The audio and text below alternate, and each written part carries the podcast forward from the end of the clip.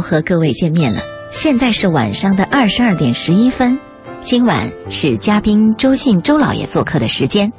今天晚上我们在节目当中将为大家带来一些私信的回复。那么，关注了周信周老爷新浪微博二零幺幺的朋友啊，二零幺幺，呃，这个。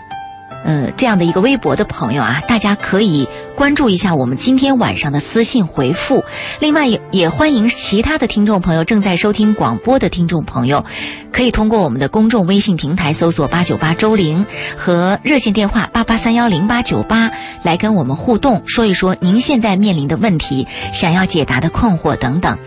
嗯，刚刚听说您过来的路上有点不太顺利，是吧，老爷？其实我们在在。在几个月前谈过一个路路怒，对，就马路上的愤怒，对，还讲过我们谈话还谈过一个话题，就是无理由愤怒，是，就俩人打架，然后从旁边冲过来一个人也上去打，打完了以后呢，记者问他，嗯，他们俩打架你认识吗？不认识，那你为什么要来打？不知道，他有一种无理由的愤怒，这个路怒呢，我们看来是小事情，但是它隐含着一种危机，嗯。这个危机就会引起大的恶果。西班牙有个电影叫《荒蛮故事》啊，它里边讲了六个小故事，都是因为微不足道的小事儿引发的恶果。我就特别注意细节，我今天就亲身体验了一次路怒啊。昨天晚上，呃，我儿子去这个面点王吃了一串烤羊肉和饺子，嗯，今天早上就开始呕吐。哎呀，那是不洁净啊。对。一直呕吐到什么地步呢？呕吐到下午的时候发烧，当时我是下午才知道的。嗯，马上去医院挂号排队，你知道吧？儿童医院挂号排队，深圳儿童医院很麻烦的，这个队伍会很长，是不是？这个不要紧，这个就是你倒霉事嘛，你你按规矩办就完了嘛。嗯，接着终于排到你叫到你的号了，你进去以后你发现什么问题？有人插队啊！这个有人插队以后呢，你心里边就有了一层就是烦恼。嗯，那我就质问这个医生。我说那个郑医生，为什么你叫了我的号前面插队？他理由比你还充分。嗯，他说这个人早就挂号了，只是刚才他没来，现在又来了。其实这个他也有一定道理，但这个道理呢，看你怎么讲。好，这不是又在你心里有点烦恼了，开始叠加。我就站在门口，你要守规矩啊，你站在门口，但是我守规矩，别人不守规矩。第二个插队的又进去。第三个又进去，站了一屋子，哎，我就体会，我说这为什么遵守规矩的人往往是一个失败者呢？嗯，这在我们国家这个现象特严重。那我就再次跟郑医生提出来，我说这怎么搞？这里边得有人，为什么这个样子？他没有理你。啊，好，这心里边又有点不满。接着旁边有一个医生，文文医生，是个男的。嗯，他刚看完一个病人，空着呢。嗯，我说你看，我们站了半天，可不可以在你这儿先看？我们有号，只是在他这儿已经录入了。这个男医生很配合，嗯，你进来。其实我跟你说，如果这个男医生把我们的病看了啊，这个事情可能就 over 了，也不会有路怒。我就说为什么有时候路怒它有偶然性，嗯，激发的。这个男医生在电脑上扫了半天，突然说这么一句话：“他对不起，你这病我看不了。”啊，他说这个你这个号已经被隔壁那郑医生啊输到他电脑里去了。就是倒腾不到我这上面来。我说倒腾不上，你能不能看看我这孩子？我说已经吐了，吐了一天了，人都瘫了。他说不行。你注意啊，他说不行，这是规矩。嗯，这个在你心里边是不是又增加了一点烦恼？是。好，这个烦恼我觉得还可以忍受。接着呢，终于经过将近二十分钟，我们进去了。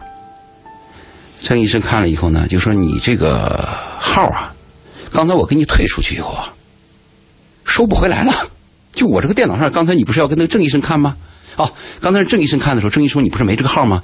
那个旁边的医生说那没那号，我给你退出去，你到隔壁去看去了。当他把这号退出去，我找那个男医生，男医生说我已经有人了，也看不成你的了。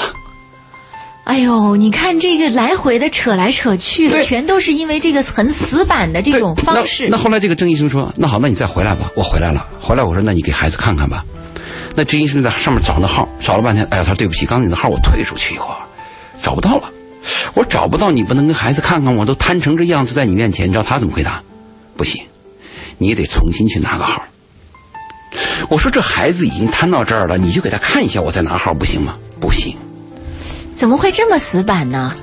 这个就导致了我的怒路怒，但是我的路怒，我既没有叫，也没有也没有吵，我去投诉。投诉我见了他们投诉科的负责人以后啊，那个女孩接待我，她说我得找我们领导。嗯，领导电话接通以后，我说我这个情况有投诉，他说你投诉有什么诉求？我说我的诉求既没有赔偿，也没有任何要求。我说我只有一个要求，我想见你们院长。他为什么要见我院长？我说你知道吧，每个当老板的第一把手都想知道前线的事情，但是前线的事情到了老板那儿经常会变样。嗯，我说只有我最直接。我说我是公司老板，我特别希望知道第一线的事情，但第一线和第二线经常有个官官相护。没错。我说我希望你们院长知道一下，就是你们那个医患关系为什么有时候会出现这问题，就是你的工作态度和服务态度的问题，还有一个就是你工作处理问题的这个素质能力问题嘛。是。你知道这个男的领导怎么回答？这个男的领导回答是不行，你的问题必须是通过我们的会，我们跟领导汇报。这不跟他那电脑是一个概念吗？你看他几个点啊，都可以解决你的问题。你比如说这个这个最后接电话的人说：“好，我明天安排一下你跟院长见十五分钟。”他每一个环节都可能让你感到喜悦，让你感到悲伤。我我今天下午的感觉是从头到尾悲伤啊！我就体会到了路怒啊，这往往一个小的事情啊，对人那个伤害是极大的。所以我跟你刚才谈，我说我谈谈我的亲亲身体会，这这路怒。我刚才听到你说路怒，我以为你是在路上这个开车的过程当中遇到的事儿。对呀，心情难受吗，心情难受。出那个出那儿童医院呢，你最近看看儿童医院，儿童医院在改建。嗯。他把那个路弄特别窄，后面弄个大木墩子。天黑嘛，我刚刚从医院到你这儿打吊针。嗯。孩子打吊针打到现在，我在倒车的时候倒的有点急，因为赶来做节目，把后后那个后车又撞了。这就一个倒霉连续一个倒霉。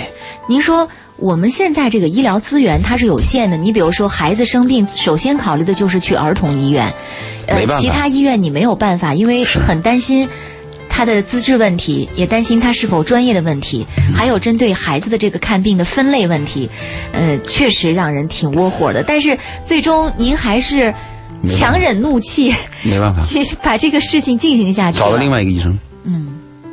你你你你有什么办法？你你面对的就是这种现实和这种状况。您看，您说到这儿，让我有一种体会啊，这年头啊，认认识医院的医生比什么都重要。那说明你病多。不是。最最起码避免像您说的这种情况吧。您看，您要是郑医生的好朋友，对吧？您跟他特熟，嗯，那就是这就是咱讲到我们中国的关系了。这没办法，这个关系啊，就是反常的了。嗯，其实我们每个人啊，稍微有点服务态度，有点人文关怀，懂得爱，这事情都好处理。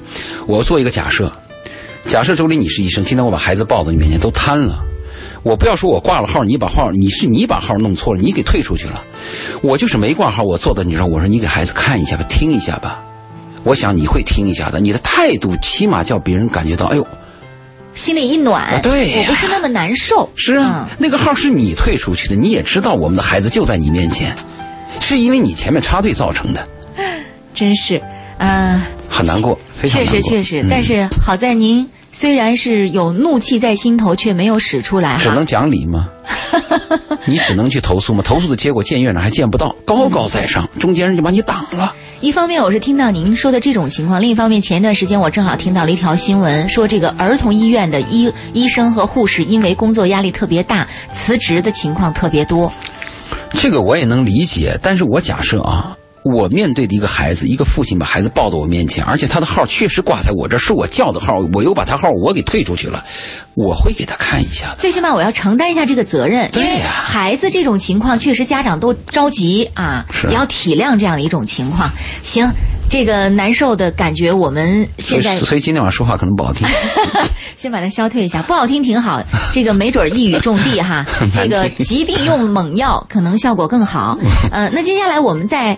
嗯，说一下关于我们听众见面会的事儿啊。对。因为刚刚我们在宣传带上也听到了，我们听众见面会，在十九号下午三点，福强啊福田华强北，呃世纪汇广场购物广场的二楼 l i f e c 艺术空间。因为这个 l i f e c 艺术空间啊，它是英文英文的一个表达方式，所以我们可能到时候要在公众微信平台上有一个。行车路线图，或者是有一个步行图给大家显示。因此，我们也建议听众朋友关注一下我们的公众微信，到时候您可以在上面查找关于我们听众见面会的这样一个地点。那么，见面会的主题呢，就是咱们的嘉宾周老爷带给大家的，呃，什么是爱情，什么是婚姻这样的一个主题分享啊。嗯，我们现场也给大家限制了一定的人数，报名的热线电话是三个三五个幺。嗯，但有一个问题，你进门的时候是以什么凭证进去？你你现在把这个地址一公布，他他专门有一个电话通知和微信反馈啊，电话反馈对，那么就是他接到了这个通知就是还是有一个凭证，对，有个凭证才能够到达我们的这个地点。对，我还是建议啊，我还是想再重复一遍，如果听众抱着看热闹。你就不要去了。对，我昨天也说了，我们说婉拒您的到来啊，就不用抱着看热闹的状态，说看周老爷长得什么样是吧？这个。周林长得什么样啊？如果是抱着这样的心态，我们就婉拒您的到来。我们长得也不差，就我是个老男人，周林周林是个年轻的女人。我们长得挺差的，而且最好别让您失望啊！这个本来听广播可以有无限遐想的空间，您要是抱着这种好奇心来的话，我们建议您还是不要来了。我想跟听众谈谈什么是爱情，什么是婚姻，因为很多年轻人，不要说年轻人，就老年人也未必能分得清。而且不同的年代价值观的不同，他们对爱情的看法也有区别。是，不但我给你们在现场讲，我还希望我能给你准备几段视频。啊，这个视频能够对你有巨大的冲击。就你你，因为人相信眼睛看到的，是人的眼睛的视觉收入大概能接收百分之七十的信息，耳朵可能接收百分之三十。对，那你看到这个视频以后，我来给你论据。你看看这，它是虽然是艺术品，但是你可以看到很好的电影片段，它告诉你什么是爱情。什么是婚姻？我估计我估计只能讲到什么是婚姻，因为我我什么是爱情？因为我们前一段要讲一段，后面我们还有一个多小时跟听众交流。对，有一个交流的互动的时间，因为很多朋友可能是带着个人的问题来到现场。我担心的什么问题呢？这个听众到了现场以后，那个心砰砰跳啊，有话不敢说，回去就后悔。如果这样的听众，我建议我们是不是当时有一个手机平台？嗯，或者是你提前要把你说的问题打印成纸。哎，你在那收嘛？对啊，我们在叙述的时候可可以把这资料先说，我们做一规划，看哪些我们可以先说。对，我们会捡几个听众跟他去谈嘛。当然，如果说你胆比较正。嗯，能跟我们直接对话，这个效果是最好的。没错，没错，这个机会也很难得。嗯，我们最好是要这样有个现场的这个交流互动的这个时间给大家哈。嗯。呃，另外，可能因为现场提出问题的朋友比较多，如果是写纸条上来，我们会综合一些问题回复大家。对，哪些回答，哪些留在下一次。对对。而且我还希望听众这样：如果你要认为你的表达能力有问题，嗯，你就写。对。如果你认为你说的精彩。尽量说，嗯，是这样的一种沟通效果可能会更好一些哈。呃，这是我有有关我们听众见面会的情况，很多朋友都在询问。三个三五个幺是我们的报名电话啊，大家明天早晨从今天已经开始开始报名了。那从呃明天早上上班时间一直到我们的七月十八号截止，大家在此之前都可以参与我们的报名。好，来关注一下我们今天晚上要回复的私信。今晚回复的私信的量还是蛮大的。首先来关注的第一条是，嗯，一个学生写来的。他说：“周老爷您好，我来自中东莞，是一名高中生，最近准备期末考试了，学习压力也很大。一天下来，学习时间长了就感觉好累好累，有时候还会感觉头晕。也许是自己的好胜心太强了。如果上一次考试考好了。”下一次考试就会更加紧张，生怕自己没考好。每次考试的这个早上，就会因为紧张而感觉身体不适。希望在这方面能够得到周老爷给我提出的建议，教教我的自我心理调节的方法。谢谢。这个高中生不知道是高三的这个高考的学生，还是高一高二的学生，他没有说清哈。嗯，但是高中生听我们的节目呢，我们倒是觉得富有责任感。嗯啊，这年轻人有时候把我们当真。他如果是崇拜一个人，崇拜一个偶像，你一句话他可能真当真。当然，啊，所以我们说话要负责任。这高中生呢，我是希望这样跟他谈。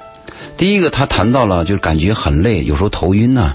嗯。这个问题你要从两个方面考虑，一个是睡眠，一个是饮食。嗯。因为一个人的体能状态，它来源于两个方面，一个是睡眠，睡眠是自我修复。当你睡觉的时候，你的身体的所有功能自我修复是非常重要，而且你的睡眠是不是有深度睡眠，就是你的睡眠质量怎么样。但如果心怀压力的人，他睡眠一定不是特别好。对，但是所以我们就要告诉他，你头晕呐，或者有什么问题，来源于两个方面。第二就是你的饮食啊，这个饮食你要注意微量元素的调节。什么叫微量元素呢？有时候我一天吃上两个核桃，哎，那个牛肉我吃一片。海鱼，哎，我吃个鱼尾。你你你要重视这么一点点的东西，就你身上有和没有是完全不同的。嗯，这个微量元素的平衡和多种营养的吸收，对你非常重要。你你，但是我发现那个年轻的呃人经常胡吃海塞。对，只只吃自己喜欢的。而且我还特别伤心的是，我们同华市那个店旁边有个小卖部。嗯，孩子一放学。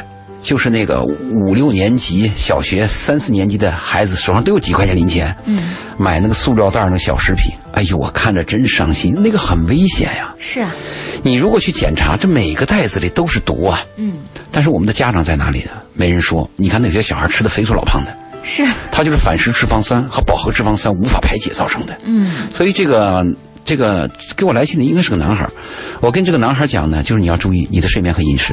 嗯，这是你一定要注意的。而且晚餐，我的建议是，把淀粉全部去掉。嗯，晚上吃一些瘦肉，吃一些水果，啊，吃一些鸡、鱼，就是白肉系列的。白肉、红肉都可以吃，但是淀粉不要。什么叫淀粉呢？稀饭、馒头、饼干、面条都算淀粉。包子、饺子都主食类的。对，把淀粉就去去掉为零。早餐、中餐吃一些淀粉，你按我这个方法去做。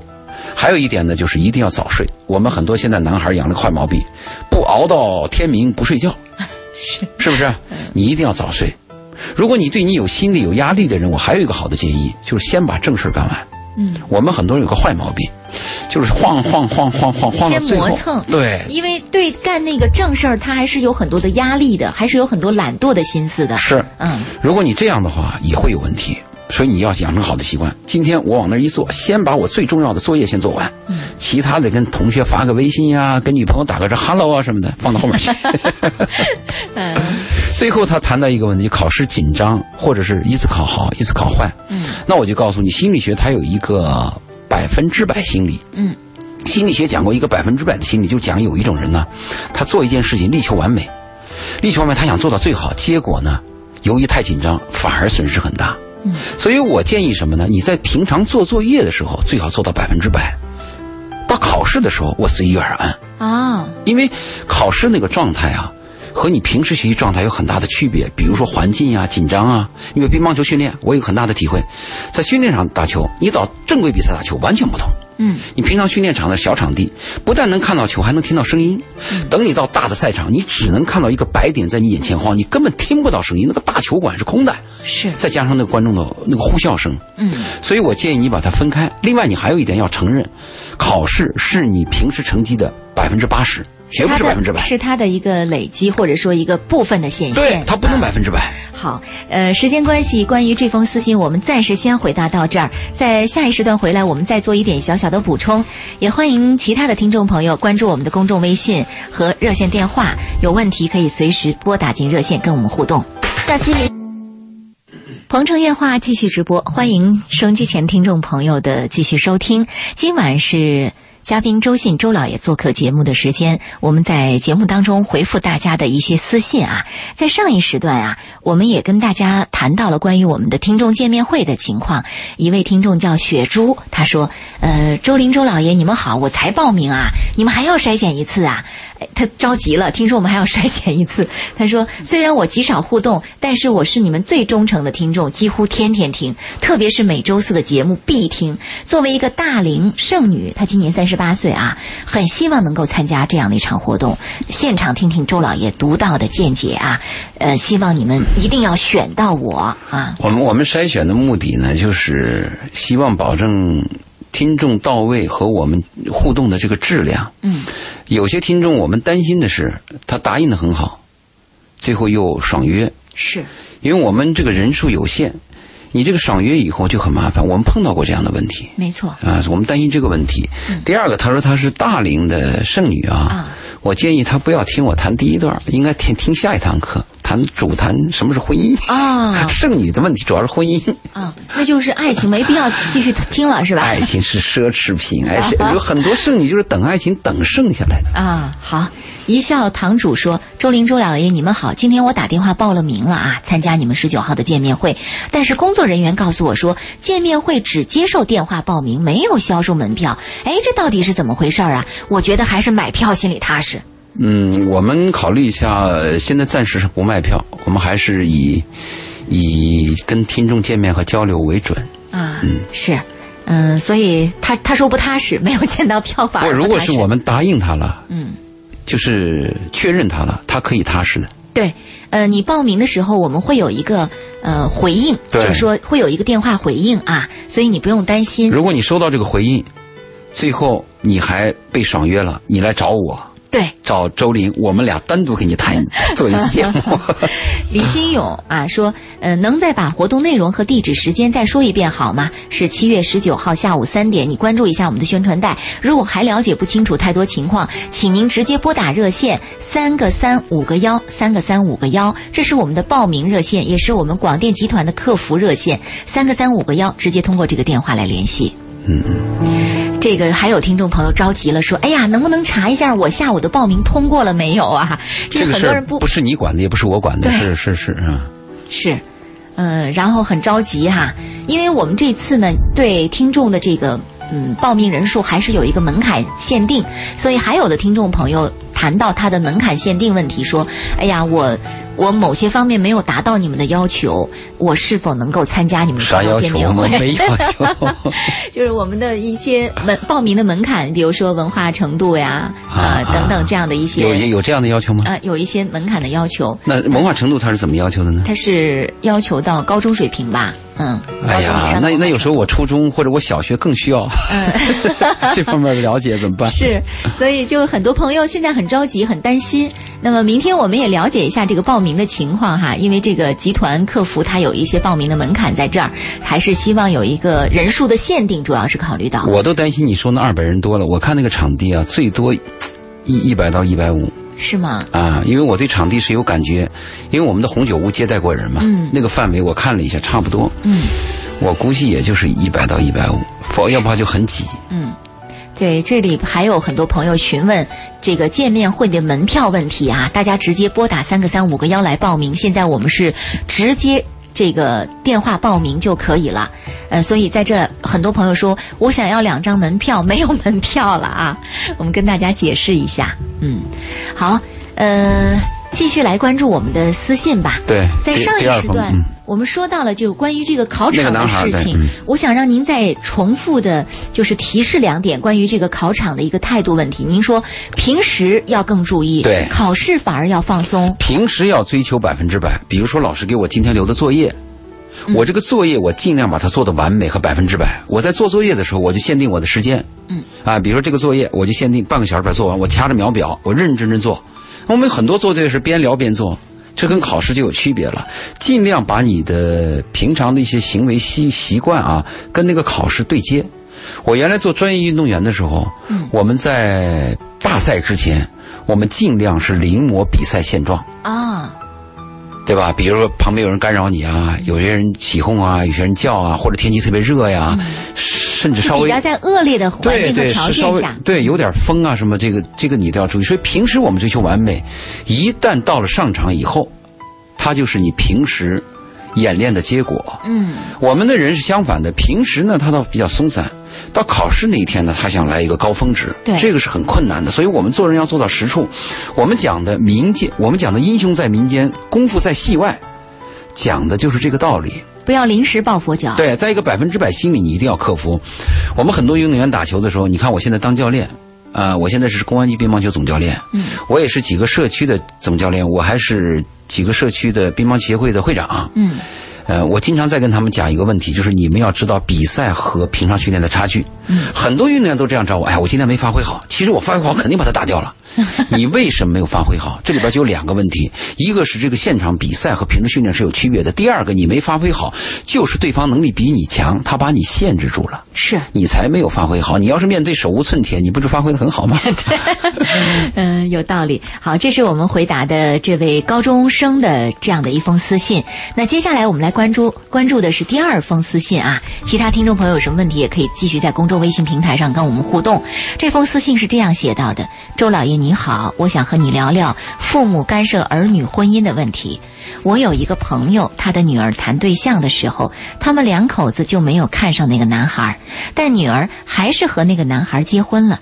现在生了一个孩子，刚刚两个多月，丈母娘去伺候月子，不知道什么原因，丈母娘和女婿打了起来。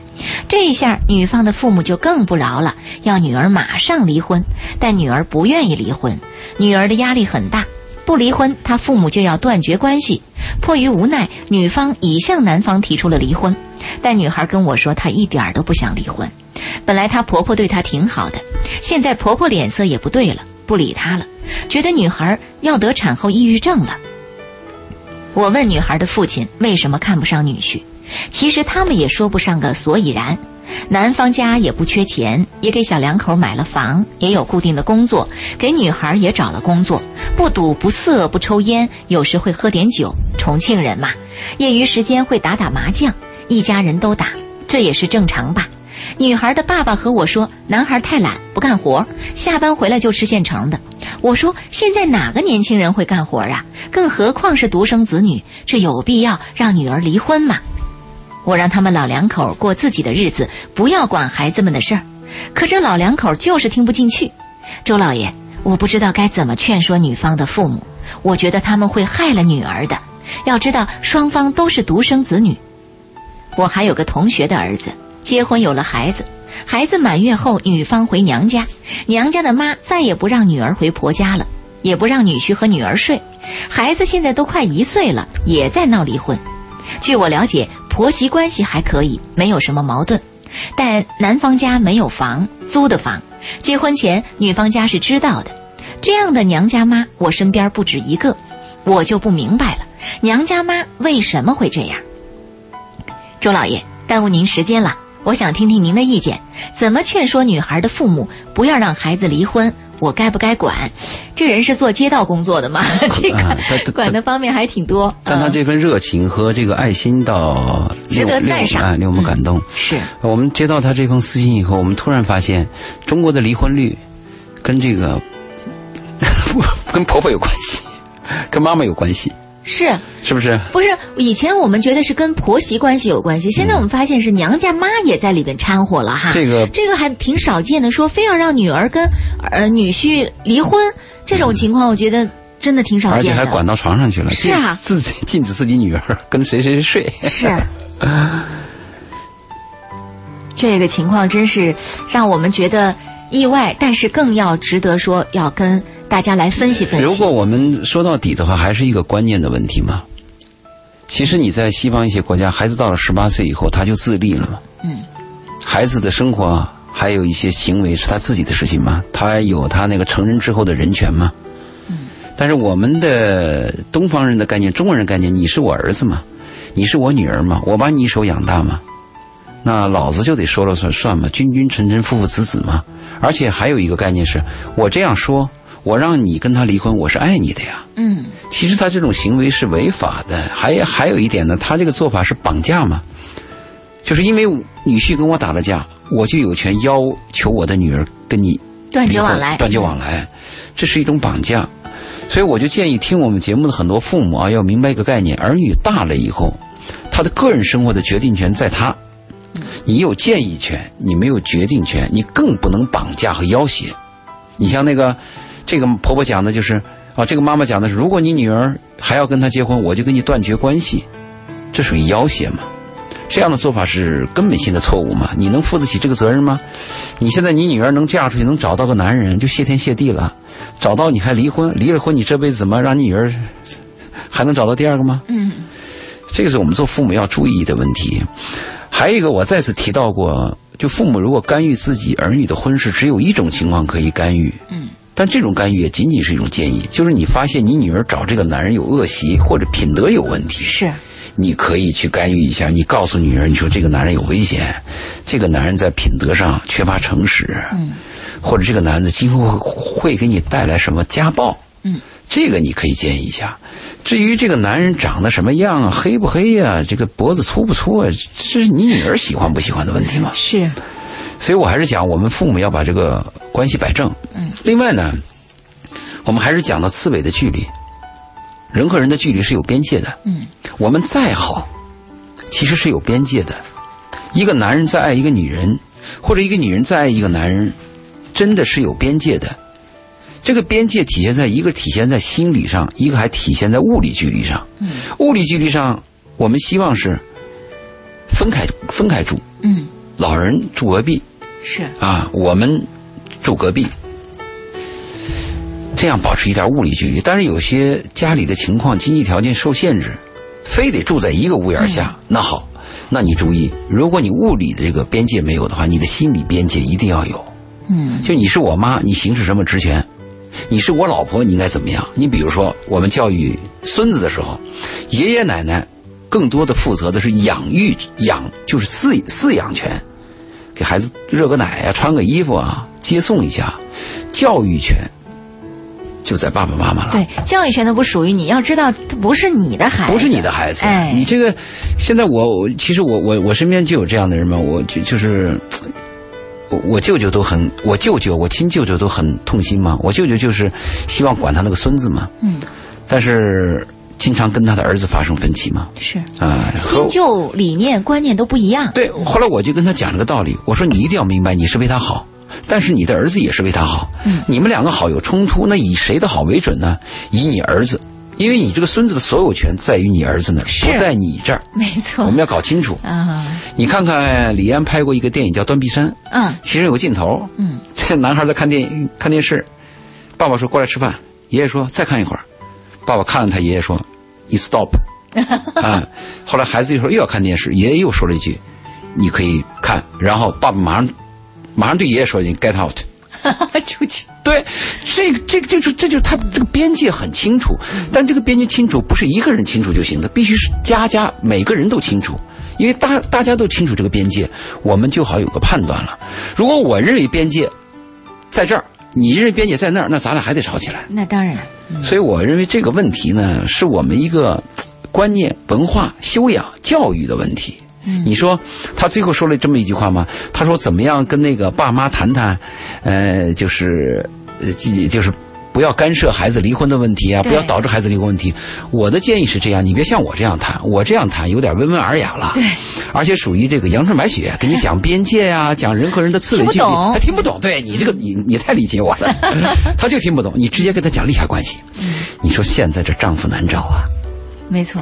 女儿一旦跟他离婚了，再找到这样女婿呀，还能找吗？找不到了，而且你带着这个离婚的烙印了。对你女儿以后就成寡妇了，那寡妇多麻烦呀，嗯，对不对？孩子怎么办？学坏，你从利益角度跟他谈。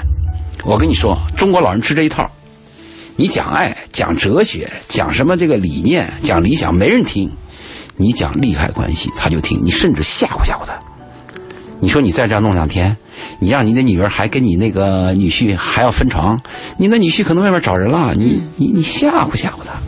我我我我我看这样讲讲这个利害关系倒有可能。不是，我也觉得奇怪，娘家妈真的不担心女儿可能永远会一一辈子一个人吗？愚蠢的人遍地都是，他可能出现恶果以后，他会万般后悔，但是他在行使他的权利，在行使他的恶的张扬的时候，非常的放肆。这就是蠢人吗？我们聪明人是避免问题吗？愚蠢的人是解决问题吗？确实，那我们也跟这位朋友支了个招儿啊，看看您怎么跟，呃，对方的父母好好沟通一下。快乐生活询问关于报名的事儿，我们再次强调啊，我们的节目里，我们的公众微信平台不接受报名，只接受大家的一些咨询。比如说，我们在公众微信平台上会回复大家的一些问题，呃，或者我们会把这个我们见面会的地点。会在公众微信平台上有报名电话吗？对，详细的发给大家。我们专门有一个报名电话，是我们集团的客服电话，三个三五个幺。您在我们节目里报名是不算数的，最好是直接拨打进热线电话，三个三五个幺是我们的集团客服报名电话，三个三五个幺啊。嗯，微风说：“周老爷，周玲姐晚上好，我特别喜欢周老爷，给人一种很温暖的感觉。”是吗？你没见老爷发脾气？不不，他是这样。呃，有时候人和人是对味儿啊，就一见如故。嗯，我和有些人接触呢，有些人对我的评论是：这个人孤傲啊，自以为是，哎，甚至大男子主义。嗯。其实，但有些人跟我接触以后，就觉得我非常正直，如沐春风，啊，而且非常可靠。啊，其实这人和人不同，对味儿就来往。如果不对味儿，大家不要勉强。有您在我们节目里是百分之百的对味儿啊，听众朋友都喜欢您。那那个是给你唱赞歌的。雨人文武说：“周林周老爷，能不能把你们十九号的听众见面会的录音或视频发布到网上啊？”比较难，三个小时啊。他说：“我没时间报名去啊，我特别想。”呃，看一看视频啊，或者是有一个录音啊，看不到。它这个三个小时，而且中中间我播放的几个爱情故事的片段是剪辑出来的，这个片段在投影幕再经过后一期的再做录制，它的效果就差。嗯，现场看就非常好，因为都是蓝光设备的，现场呢又是七点一声道的环绕音响，嗯，估计会感到震撼。对，老爷是专门。走走访了现场，了解了情况之后才确认的。对我们非常认真，我和周林那天专门是抽了个时间，下午五点约到那儿。嗯，我们看了现场，看了他的音响设备，看了他的投影机，嗯，看了他的空气和这个座位氛围，整个看完以后是认可的。对，是还是个不错的空间。上一时段发来微信的雪珠儿，他说。三十八岁的那个剩女，您不是说她关注后一期就行了吗？人家不干，人家说了，没有爱情怎么走进婚姻？这就是问题。臣妾做不到啊，这个后面做不到啊。其实我各个方面的条件都不错，我本科、深户、专业人士，收入也不错，还是一美女，就是没遇到自己想嫁的人。问题来了，我们这位雪珠必须到现场听我们的。你呀，这个如果雪珠你这样认为的话，你倒真是病得很深，你倒是真应该到现场听一听，你听听爱情和婚姻的区别。你不要把他俩连在一起，连在一起，你这辈子都找不到。真是这样的。好，嗯，雪珠，无论如何，您必须得去现场啊！我们约定您了。像您这种情况，你走后门。走后门，我们拯救您的兴奋很迫切呀。好，二十二点五十二分，鹏城夜话正在直播。嗯，接下来我们关注的是第三封私信，这封私信比较长，我们一段段说。我们一段段说。对，我也是这个想法。对。他说：“周老爷你好，很高兴知道你。有一次无意中听到你的节目，就开始关注你的节目。从晚安深圳到鹏城夜话，让我受益很多。您说他从晚安深圳都开始听了，怎么到现在处理问题和解决问题的能力还停留在？”这个刚开始的阶段，但我我对我对这个听众印象是，她的概念还比较清楚，但她受到她丈夫的限制。哦，我们继续来听啊。她说：“我就是万千听众的一份子，我就是周老爷你说的其中的一瓢水，啊，谢谢你。我二零一零年结婚，经过几年的婚姻生活。”我和我先生之间有了很大的矛盾，我们在小孩教育、孝顺父母，包括性生活方面，都存在着沟通障碍和意见分歧。想听一下你的看法。看来这个分歧涉及的面儿很多呀。可能是一般人和人的关系是这样，有一点不同，它会造成点点不同。哦。如果我跟你有一点顺，可能其他的也会比较顺。他这个男女关系经常是两极分化的啊，一通百通。对我们很难碰到一个男女关系说。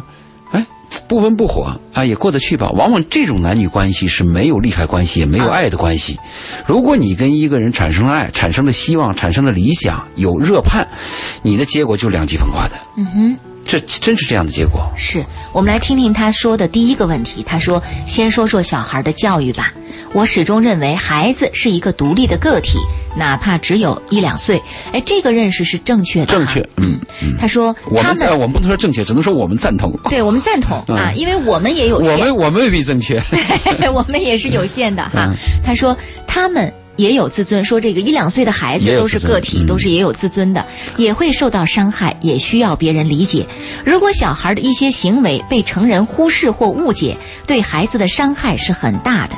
成人应该聆听孩子的语言，要了解孩子的想法，要耐心的去教导小孩。所以我反对打小孩。哎，他阐述的非常清晰，先阐述了自己的观点，然后说出了自己反对的地方啊。然后是看看他先生怎么回事他说，而我先生的看法与我相反，他认为小孩就是小孩，小孩懂什么呀？要打，要打人说了算。小孩就要听啊，要大人说了算。大人说了算，对。小孩就要听大人的，小孩没有发言权。孩子违背大人的命令就可以揍他，孩子怕挨打就会听话。这是他大呃这个呃和老公啊认认识到的问题。对他这一段啊，我我们要谈一谈。嗯。第一个，他讲到那个孩子啊，很小就应该受到一个人格的尊重，这一点是非常重要的一点。是。我们经常会认为这个小孩他懂什么嘛？大人经常口头流流就是。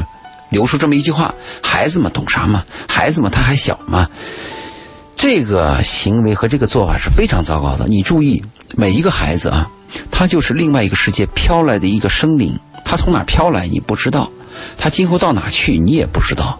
他在你们家会有一段的生活，最后你看到的是背影和离别。但这一段背影，在在在这一段相处的过程当中，你的每一个行为对孩子都会有影响。嗯你甚至你一个眼神。你偶尔说的一句话，可能会给孩子的一生在灵魂上打下深深的烙印。所以，如果这一点，你要是感到感到这个，你要是模糊，或者你要有错误认识，你认为孩子就是小孩的话，你可糟糕了。嗯，这个你就犯了大忌了。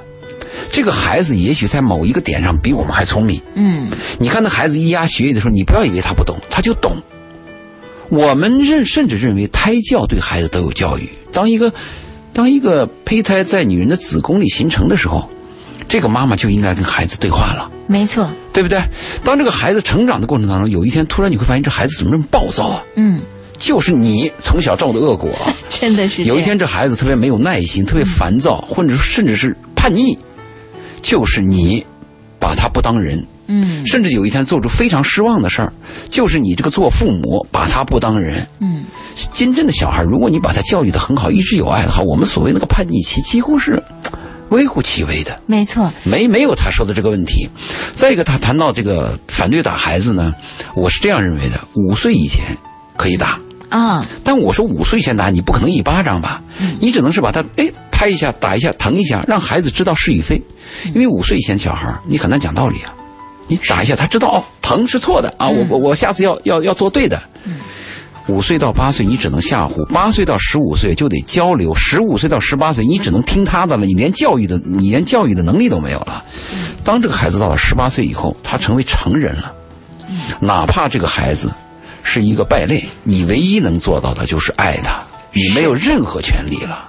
所以这个父亲千万要注意，这个妈妈我赞，我是百分之百的赞同你。嗯。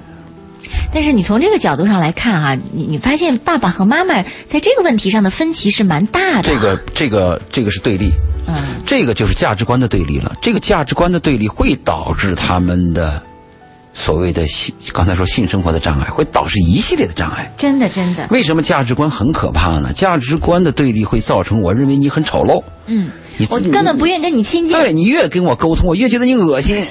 真的是这样，嗯，确实哈。嗯，现在明白您所说的这个一通百通的道理了，就在这里，很重要，很重要，细节。哎，好，那么我们来看接下来他要说到的例子啊，他因此还举了一些例子。他说：“我举个例子，我小孩吃饭的习惯很差，大人那一顿饭下来起码要一个小时。如果小孩不听话，拒绝吃饭，我先生就会把孩子锁在房间里，孩子哭也不理会，直到孩子哭够了再出来吃饭。”我小孩是婆婆带大的，婆婆的老家在湖南，而我们在广东打工，只有每年暑假，婆婆和小孩才会过来和我们住一段时间。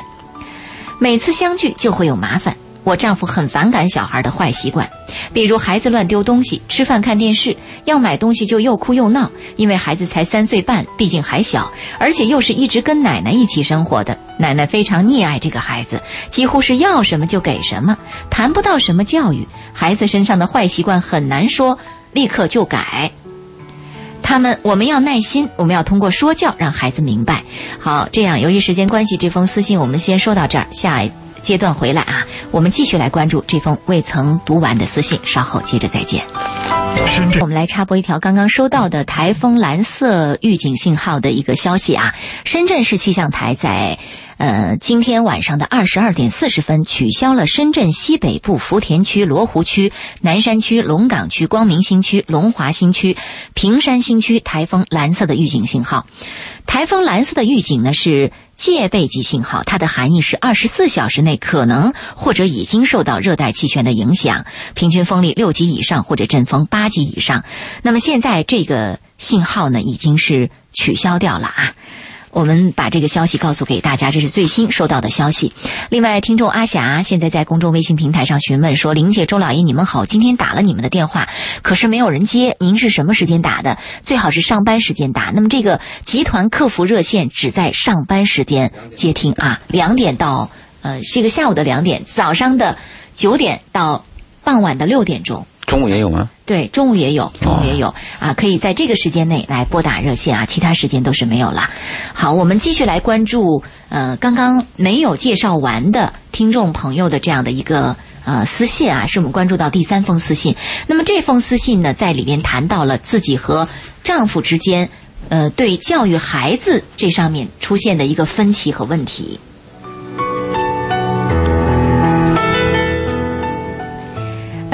这里边说到了，说小孩是婆婆带大的，嗯，婆婆的老家在湖南，而我们在广东打工，只有每年暑假，婆婆和小孩才会过来和我们住一段时间，每次相聚就会有麻烦。我丈夫很反感小孩的坏习惯，比如孩子乱丢东西，吃饭看电视要买东西就又哭又闹，因为孩子才三岁半，毕竟还小，而且又是一直跟奶奶一起生活的，奶奶非常溺爱这个孩子，几乎是要什么就给什么。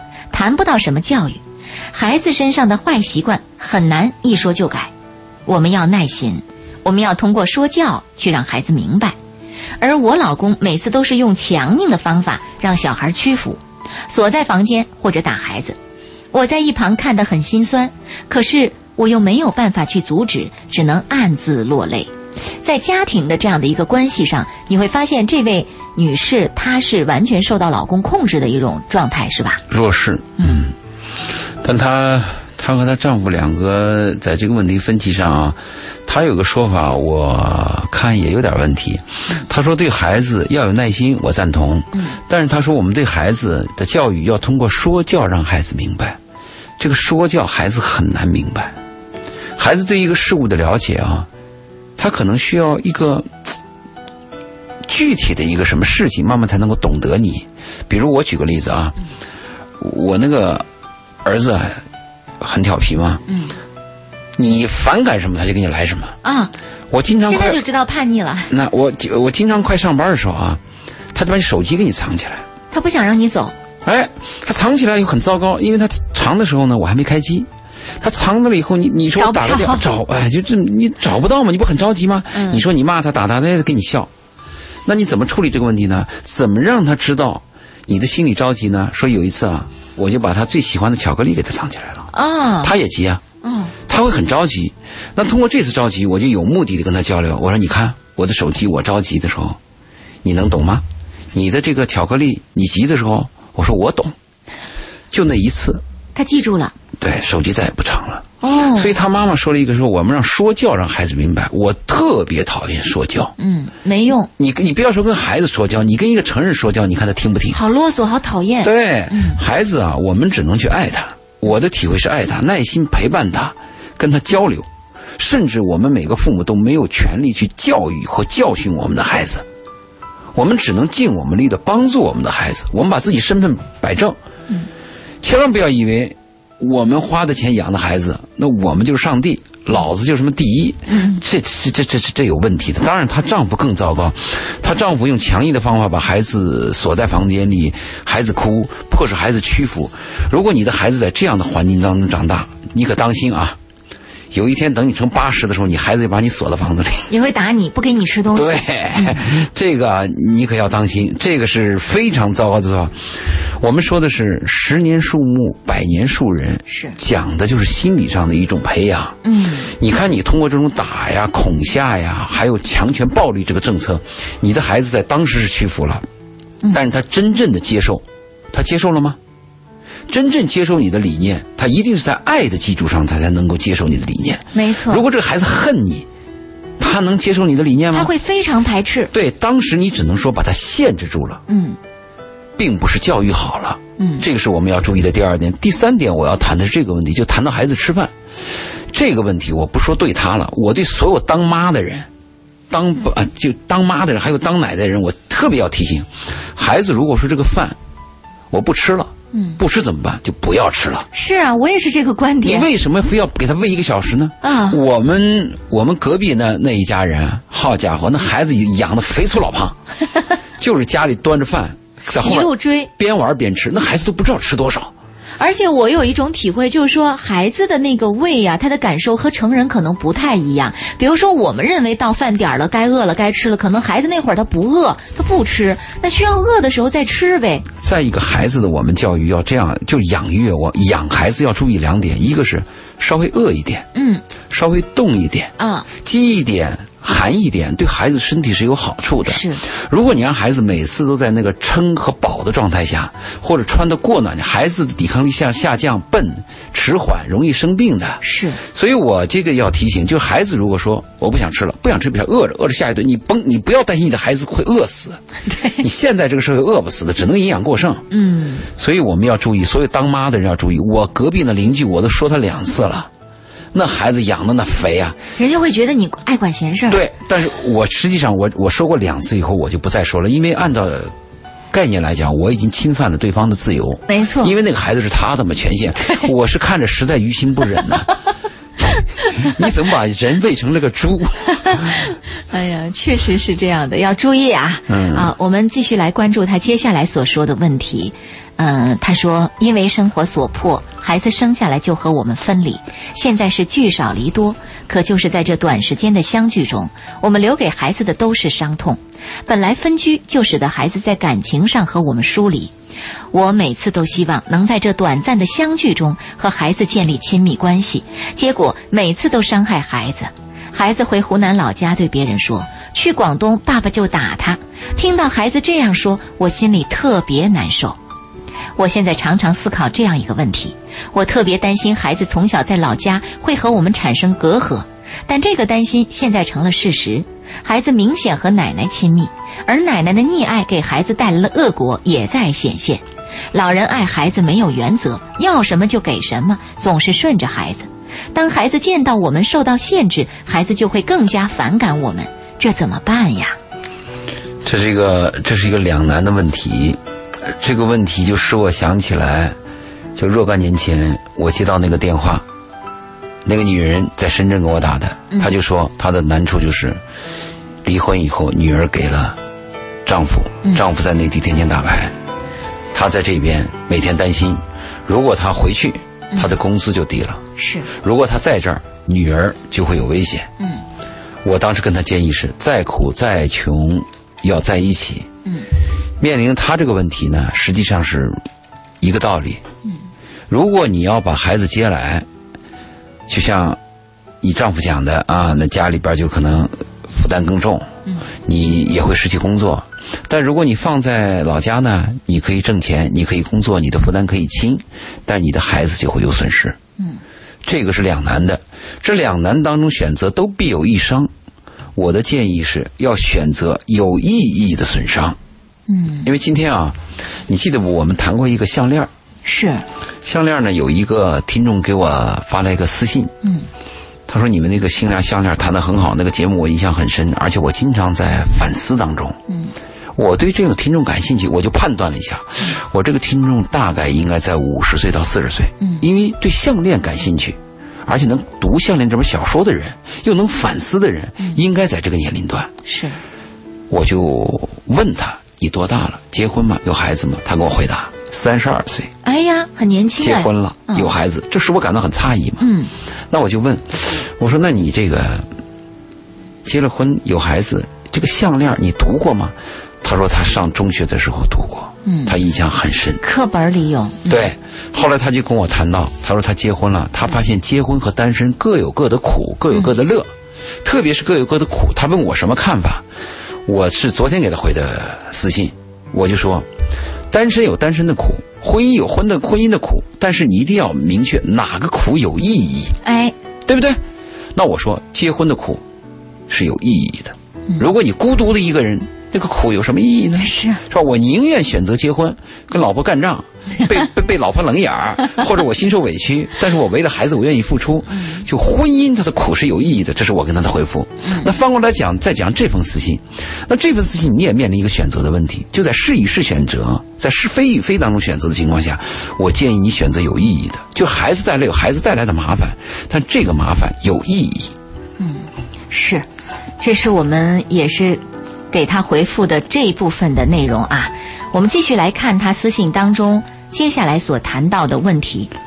嗯，他接下来继续再说，他说：“我现在常常思考一个这样的问题，我还担心另外一个问题啊。除了这个问题之外，他说我还担心另外一个问题，因为我们和孩子长期分离，孩子成长的过程我们都一无所知。”嗯啊，到孩子长大成人后表现出来的种种行为，我们做父母的根本不了解，也不知道为什么。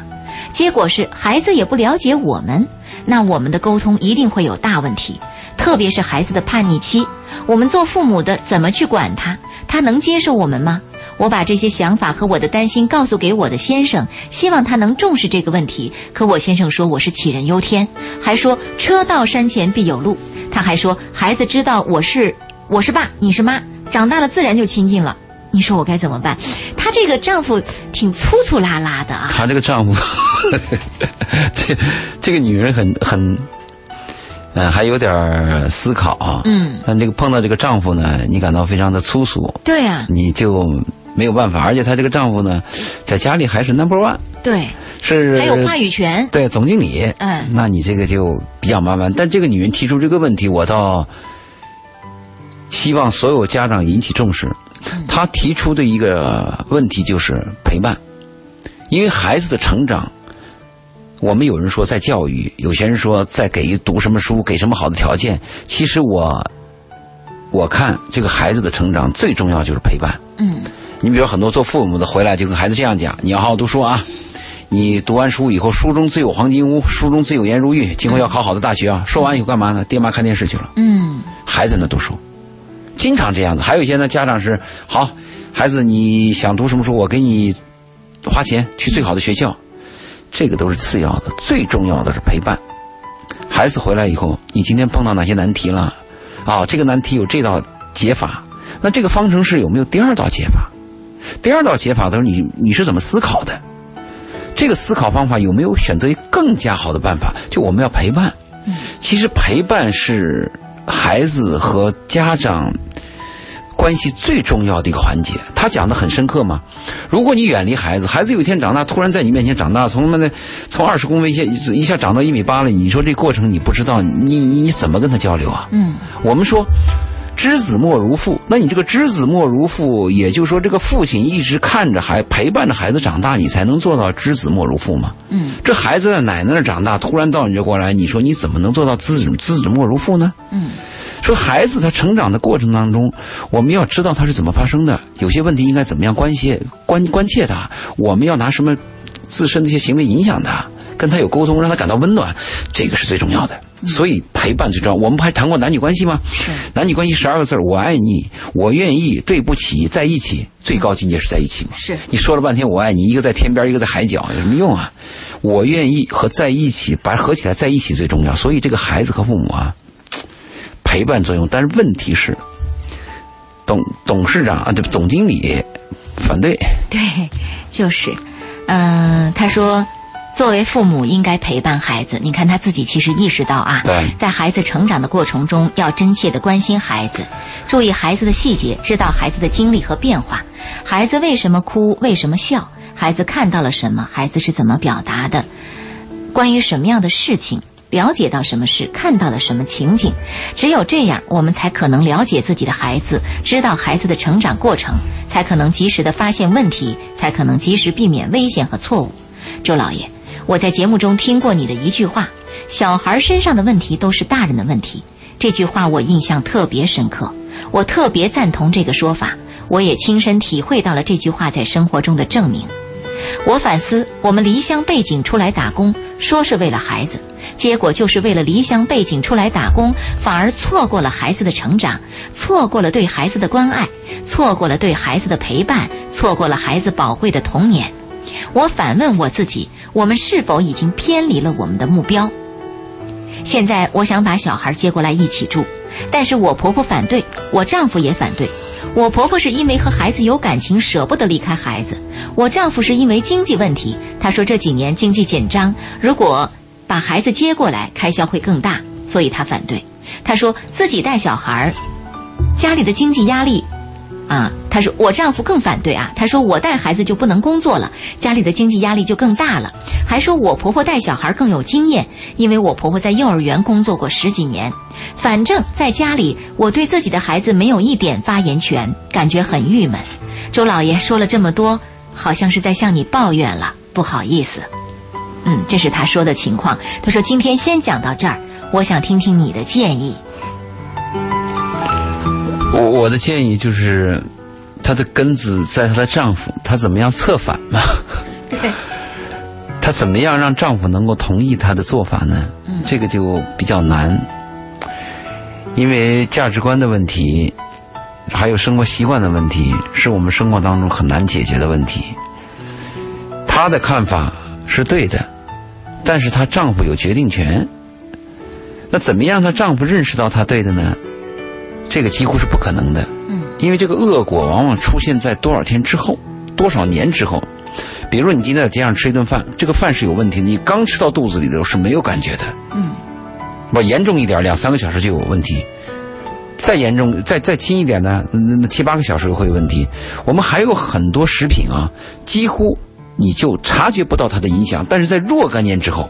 嗯，是的，出问题了，没错啊，这个问题你都很难追溯。你比如说那个那个呃，让婴儿吃的那个奶粉，后来发生的这个问题，也是过了很长时间才显现出来的。积累嘛，嗯，它积累到一定程度以后，任何事情只要它有一个持续的积累以后，它就会出现一个果。对，这个果是恶果还是一个好果子，我们就不知道了嘛。嗯，所以这个问题呢。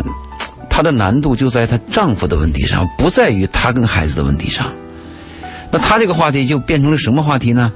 就如她问的是我们如何跟孩子的来往，好像谈论这个问题，但她的实质是什么呢？如何把她丈夫掰过来？对，我我感觉掰不过来。这个比较难，真的是比较难。比较难，让让丈夫。要把丈夫掰过来，有几个可能性：一个是这个丈夫非常聪明和智慧，嗯，他懂得你，当然懂得你就没有这个矛盾了，没错，对吧？第二个来讲呢，丈夫离不开你，你是感情的强势方，嗯，那你可以要挟他，可以制约他，是不是啊？那第三个呢，就是你在家里是强权，嗯，老娘说了算，对，这三点如果都没有，就比较麻烦，真的是比较麻烦。那是不是就是我们说的软一点，跟丈夫说些软话？我想孩子。我还是希望我们在一起用软磨硬泡的办法。如果你要碰到一个强势的男人啊，没有别的办法，只能软磨硬泡，只能是四两拨千斤。四两拨千斤，看搏得动搏不动，搏哪个点？对。嗯，在他心情好的时候，或者在你们有一次比较愉快的交流的时候，跟他谈一谈。嗯。你说这个坎儿我过不去，我一定要跟孩子在一起，哪怕我们再穷，我们生活再拮据一点，我要跟孩子在一起。希望这件事儿呢，你随我，啊，那昨天那件事儿，我反感你呢，我反对你，我随你。啊，做一个交换。但是你会看到，因为价值观的不同，两个人已经发生了更深层次的这样的一个疏离哈，所以越往后，可能这个这个沟通起来越困难，我觉得。比较难。而且她丈夫把她就不当回事儿，是。这个就比较难，真的是这样。你说当初找爱人的时候，怎么就找不到？可不是，我就看发现不了，哎，发现不了，没法发现，真的，哎，你人人都是变化当中的嘛。我们如果是哎，随着社会的发展，到今后那个大数据，还有 DNA 的 DNA 的技术的提高，嗯，会对我们有所帮助。比如你再认识一个男人的时候，我再认识一个女人的时候，啪一扫描，嗯，把他什么爷爷奶奶、祖孙、祖爷祖奶全部扫出来，最后他会有个数据告诉你说，这个人可能发展什么趋势，你会发展什么趋势，你跟他的。匹配指数在哪一个区间？嗯，可能最好。这可能会有帮助。只有大数据能解决这个问题。呃，公众微信平台上现在攒了很多留言，热线电话由于朋友等待了很长时间，但是由于时间关系，我们已经不能够再兼顾了啊，因为回复私信是积累了很长的这个私信。就这样子，我们还有一封今天没有回。对，还有一封呃来不及回复了。最后我们关注一条微信吧。呃，瓶子说：“周老爷，周玲晚上好，希望能在网上看到七月十九号听众见面会的视频。我们刚才说了很难，做不到。呃，同时盼望柜台或周老爷本。”本人能把周老爷关于爱情、婚姻和家庭教育方面的金玉良言集结成册、编辑成书、公开发行，供大家仔细阅读、认真领会。没用，这个是没有用的。一个是什么呢？就是你把那个金玉良言，你去要去搜索的话，从古至今就有很多，太多。但是对我们又有什么影响呢？而且有的金玉良言比周老爷说的还精彩，还精彩的，提炼的还深刻。是啊，你像那个徐志摩的，我一生当中不求拥有，不求什么，只求在我最美好的时间见到你。对对，说的更有诗意、更好的东西太多了。但是对我们又有什么作用呢？如果现场交流，大家对一个问题如果有一点谈论，可能在一个短暂的时间之中。可能对你会有一些刺激，嗯，或者是一些启发，这个倒有可能。当然也有这种可能性，就在有一个问题上，实际上他已经积累很久了，嗯，我们大家一交流呢，彼此就更清楚，嗯，甚至就明确了，哎，这辈子就这样了，嗯，这个倒有可能。嗯，好，以上就是我们今晚的《鹏城夜话》的全部内容。如果忽略到您，希望您见谅，因为确实我们的节目时间和容量有限啊。呃，您的问题我们会在下一时段继续关注。感谢各位收听本期的《鹏城夜话》，谢谢周老爷的做客，我们下期节目再会。好，再见。